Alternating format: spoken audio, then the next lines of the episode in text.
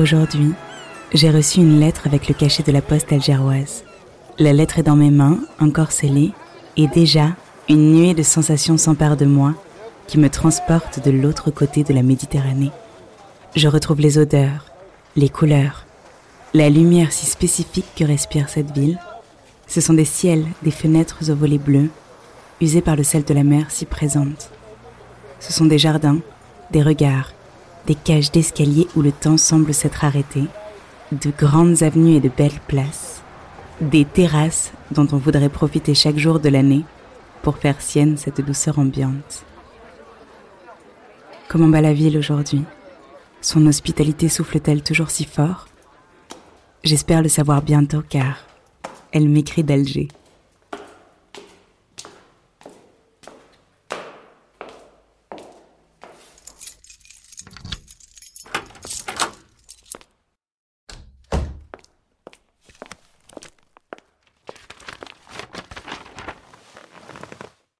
Alger, le 6 juin 2020. Cher Emmanuel, comment se passe ce début de mois de juin pour toi? Est-ce que c'est bientôt les vacances? Aujourd'hui, nous allons voyager un peu. Nous allons à Montréal. Je ne sais pas si tu connais. Pour ma part, j'y suis allée en 2008. C'était sur une partie du mois de juillet et une partie du mois d'août. J'avais 22 ans. La distance Alger-Montréal à vol d'oiseau, c'est 6242 km. Environ 8 heures de vol au-dessus de l'océan Atlantique. C'était mon premier vol long courrier. Je garde un merveilleux souvenir de cette ville parce que c'était les vacances, qu'il faisait très beau et très chaud, comme à Alger, avec l'humidité en moins. J'étais heureuse de passer quelques jours chez une amie que j'ai connue au lycée, dans un magnifique appartement avec parquet, en plein centre-ville. Je me souviens avoir mangé une barbe à papa rose en me promenant dans une partie de la rue Sainte-Catherine qui devient piétonne durant la saison estivale. Je me souviens des pubs et des soirées animées dans le centre, des retours à l'appartement vers minuit. Je me souviens aussi de ma rencontre avec le duo d'artistes Paroles égales. Paroles égales est une troupe de lecture de textes littéraires accompagnés de musique. Elle a été fondée à Montréal en 1995 par Catherine Ego, texte et voix, et Arturo Parra, composition et interprétation guitare. J'avais découvert leur page MySpace quelques mois avant mon voyage, grâce à notre guitariste, parce que moi aussi, je faisais partie d'un groupe de lecture accompagné de musique. Il m'avait donné rendez-vous un après-midi au café culturel Bolver nous nous sommes installés sur la petite terrasse, avenue du Parc en français ou Park Avenue en anglais, près du célèbre parc Mont-Royal.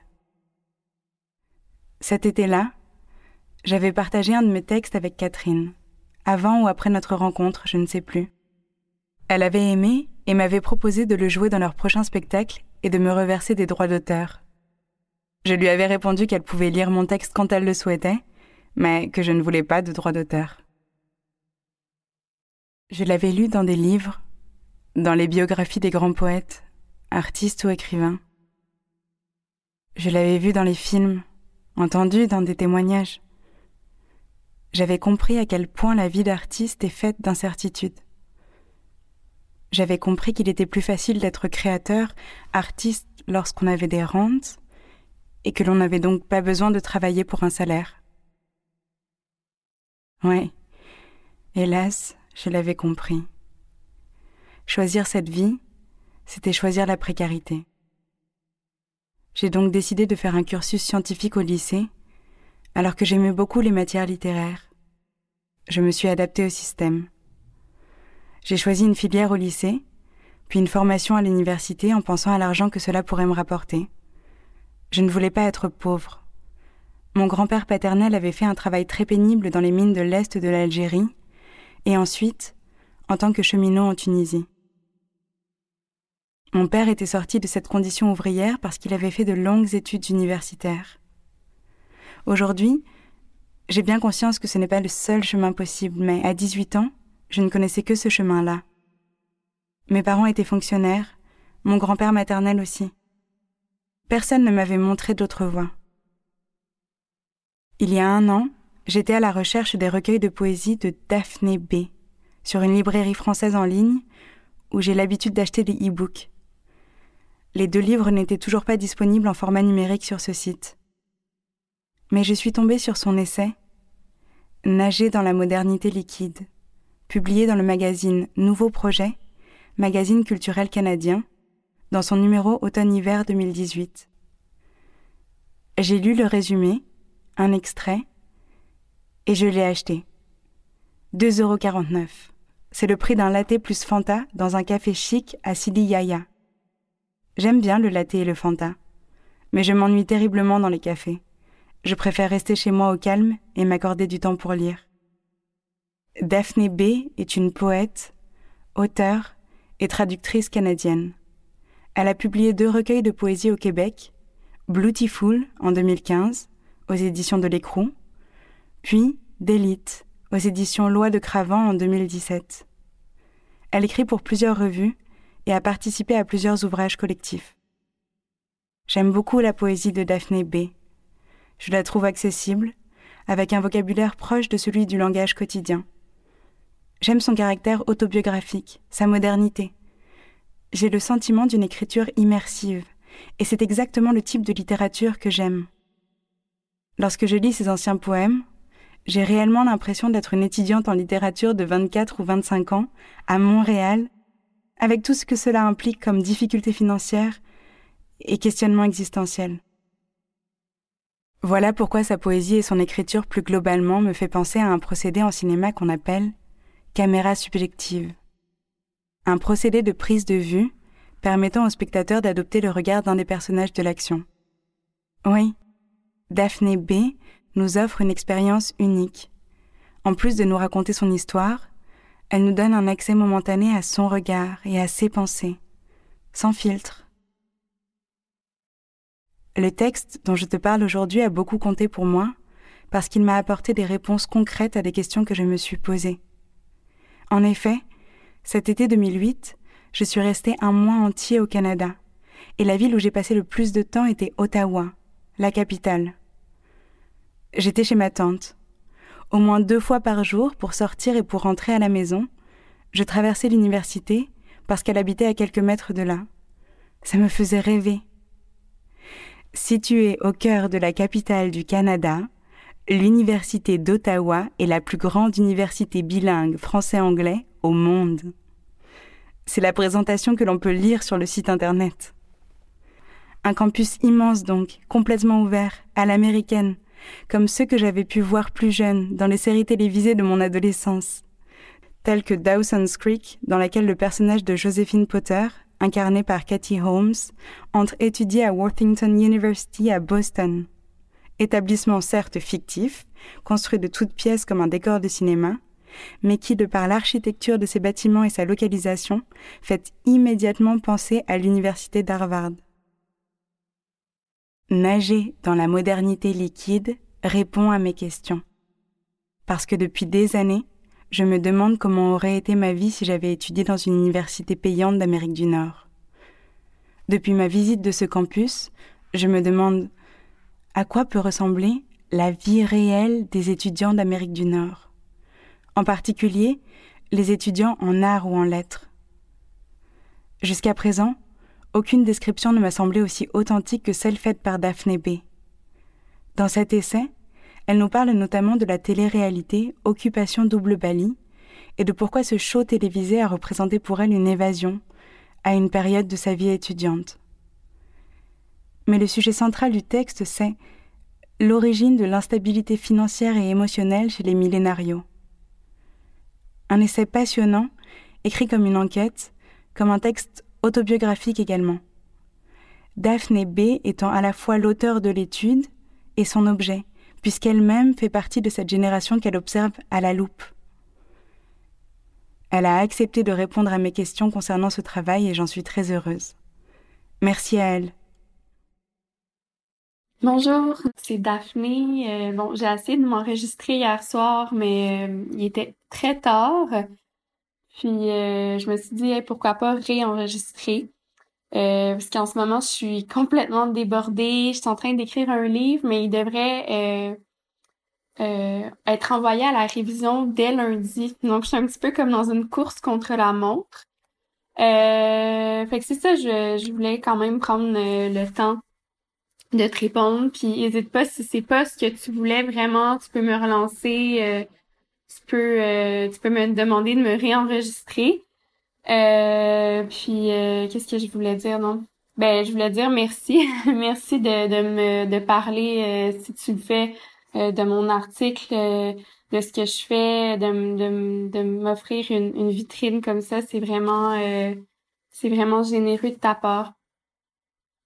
Donc cet article-là, quand je l'ai écrit, euh, j'étais en peine d'amour, euh, mais j'étais aussi en vue de finir ma deuxième maîtrise. Donc j'étais un petit peu dans une espèce de remise en question où tu sais, moi je suis une auteure, mais ma vie c'est toujours de trouver un ballon entre OK, est-ce que je suis capable de travailler puis de trouver du temps pour écrire aussi?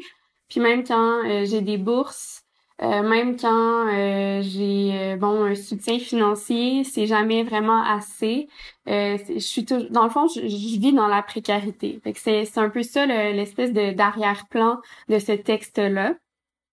Et je pense que quand on écrit, euh, on est toujours confronté d'abord et avant tout à notre réalité matérielle, très prosaïque, donc c'est-à-dire euh, euh, nos moyens financiers.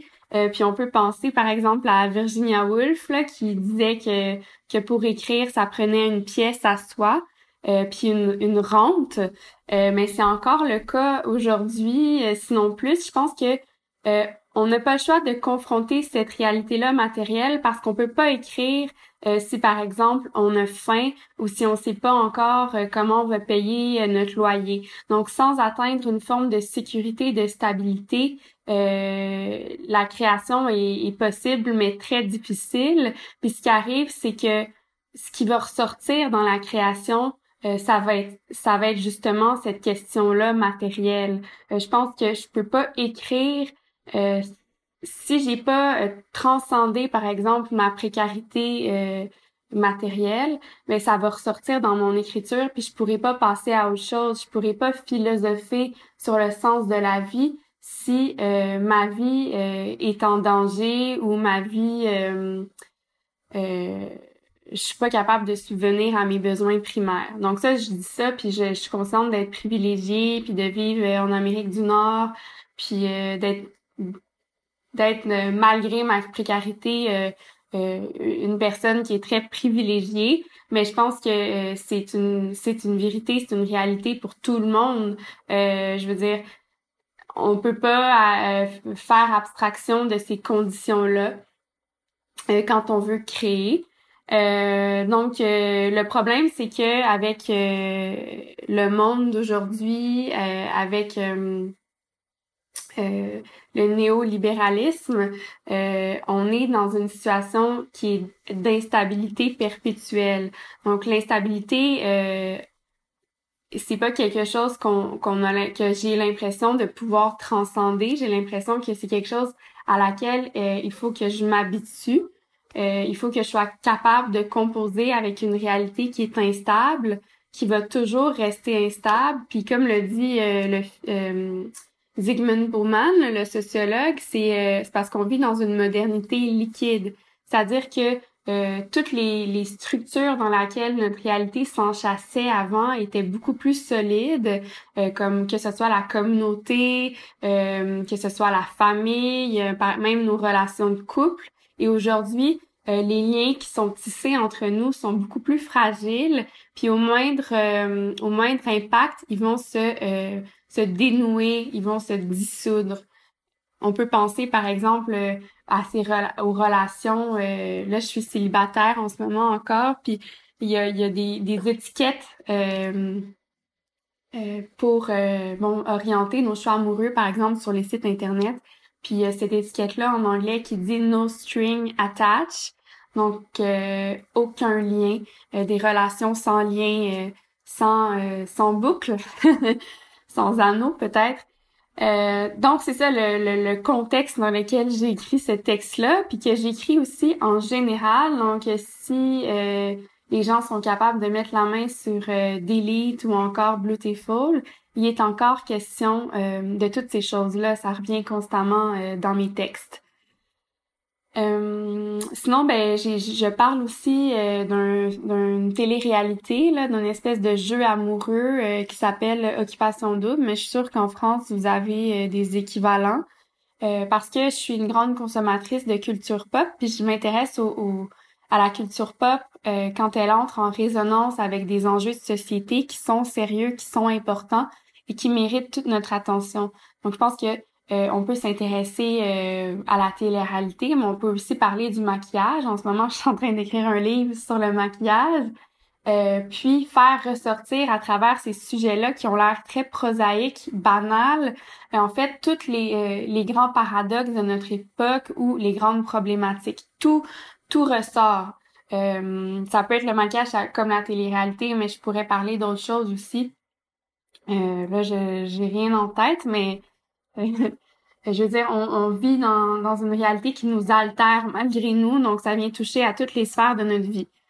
Euh, euh j'ai, je parle aussi, euh, bon, de, du travail non rémunéré euh, ou du travail qui est précaire, ce qui vient s'enchasser à la réalité, à notre réalité liquide, à notre modernité liquide. Puis ça, ben, il faut dire que euh, au Québec, on a eu une grande grève étudiante en 2012 qui m'a profondément marqué, mais je pense qu'il a marqué beaucoup de d'autres personnes de mon âge qui ont fait cette grève-là. Et puis les revendications qui étaient portées durant la grève euh, par rapport au, euh, aux tarifs, au coût de l'éducation ont été bon porté encore plus loin euh, par euh, notamment des féministes ici au Québec qui vont euh, tisser des liens entre la lutte féministe et la lutte pour une éducation gratuite. Donc, on va concevoir le travail étudiant comme littéralement comme du travail, au même titre que, par exemple, le travail ménager hein, des femmes, souvent, c'est un travail, mais qui n'était pas reconnu aux yeux des autres comme du travail, donc il n'était pas rémunéré. Donc, tous ces, ces liens-là, ces ponts-là sont encore euh, dans les, euh, les, discussions, les débats ici au Québec. Euh, puis, c'est sûr que moi, ça m'a influencé dans ce texte-là. la sociologie dans mon dans mes textes, dans mon œuvre, mon rapport à la sociologie, euh, je pense que je suis arrivée dans la sociologie euh, par la bande parce que moi j'ai j'ai fait des études littéraires, je suis une poète, euh, mais quand j'ai décidé d'analyser la poésie pendant mes études supérieures, je m'intéressais à l'impact de, de notre société, donc plus précisément des médias sociaux dans euh, dans la poésie contemporaine. Fait qu'en en, m'intéressant aux médias sociaux, j'ai pas eu le choix d'aller euh, de dévier vers la sociologie. Euh, puis j'ai l'impression en fait que les poètes, ou on pourrait parler euh, de d'autres créateurs, mais sont un peu comme des dosimètres du présent. Et ça, c'est une métaphore de Darren Weschler, je crois, qui est un qui est un prof ici à l'université Concordia. C'est-à-dire que c'est c'est un peu comme euh, cet appareil-là qu'on utilisait euh, quand il y a des catastrophes nucléaires pour euh, mesurer le taux de radiation dans l'air ambiant. C'est un peu comme si le poète va euh, parler dans sa poésie de tous ces enjeux-là de la société, euh, si on parle des, des, des, liens liquides qui nous unissent, euh, de la précarité, de l'instabilité, du travail non reconnu comme du travail, du travail invisible, tout ça va ressortir dans les productions culturelles de manière un peu non contrôlée, euh, de manière euh, pas aléatoire, mais ça va être euh, malgré nous, donc ça va sortir dans les dans, dans les œuvres. puis ça, ça c'est intéressant. Puis c'est un peu comme ça que j'avais décidé d'aborder la poésie ou de m'intéresser à la à l'analyse poétique. Donc, ce qui m'intéressait, c'était vraiment l'aspect sociologique de ces textes-là.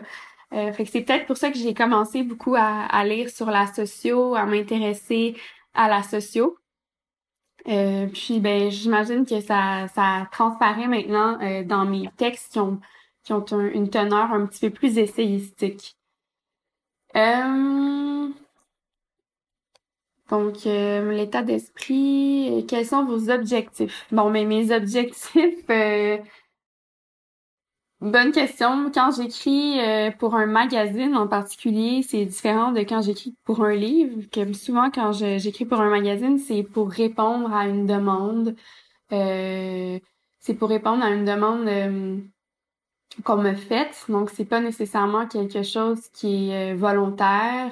Euh, là, j'étais, j'ai quand même été bien payée. Puis si on veut y aller euh, avec le thème de la matérialité puis de ma réalité matérielle, ce qui est bizarre, c'est que qu'est-ce que euh, je décris dans cet article-là, en fait, en fait, l'espèce de, de, d'impression qu'il faut être partout à la fois, qu'il faut publier dans toutes les revues possibles, qu'il faut se battre pour garder sa place, pour survivre dans l'espèce d'appareil littéraire artistique montréalais ou québécois, ben c'est ça aussi qui me fait accepter euh, ce contrat-là d'écriture. Fait que j'étais en plein dans cette réalité-là où ben, euh, je me rappelle que je venais de finir ma, ma fin de session à l'université là. Puis euh, tout de suite après, j'ai pas eu le temps de souffler, puis j'embarquais dans la dans l'écriture de ce texte-là qui était déjà en retard pour gagner de l'argent, pour pour euh, maintenir ma place, mais aussi évidemment euh, pour euh, sensibiliser les lecteurs du magazine ou les, les gens autour de moi sur cette réalité-là. que je pense qu'on est plusieurs à vivre, mais peut-être qu'on n'a pas nécessairement toujours les mots pour mettre un doigt dessus ou pour pour la rendre visible, en fait. Je pense que c'est ça le, travail des écrivains, des activistes, euh, que ce soit les activistes antiracistes, féministes, féministes noires, c'est euh, de rendre visible ce qui est présent dans la société, mais qui est invisibilisé. Donc euh, voilà, j'espère que ça a répondu à tes questions, puis n'hésite pas à me réécrire. Merci. Je t'embrasse.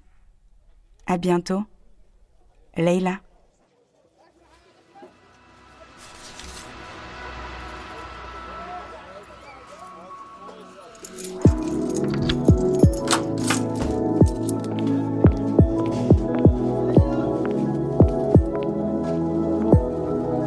d'Alger est un podcast réalisé par Leila et Emmanuel. Vous pouvez nous écouter sur toutes les plateformes, vous abonner et nous laisser un avis, 5 étoiles de préférence si ça vous a plu cela nous permet d'être plus visibles et donc découverts par davantage d'auditeurs. Et restons en contact. Rejoignez-nous sur Facebook et Instagram, Elle m'écrit d'Alger Podcast. Merci d'avoir écouté Elle m'écrit d'Alger et à bientôt pour le prochain épisode.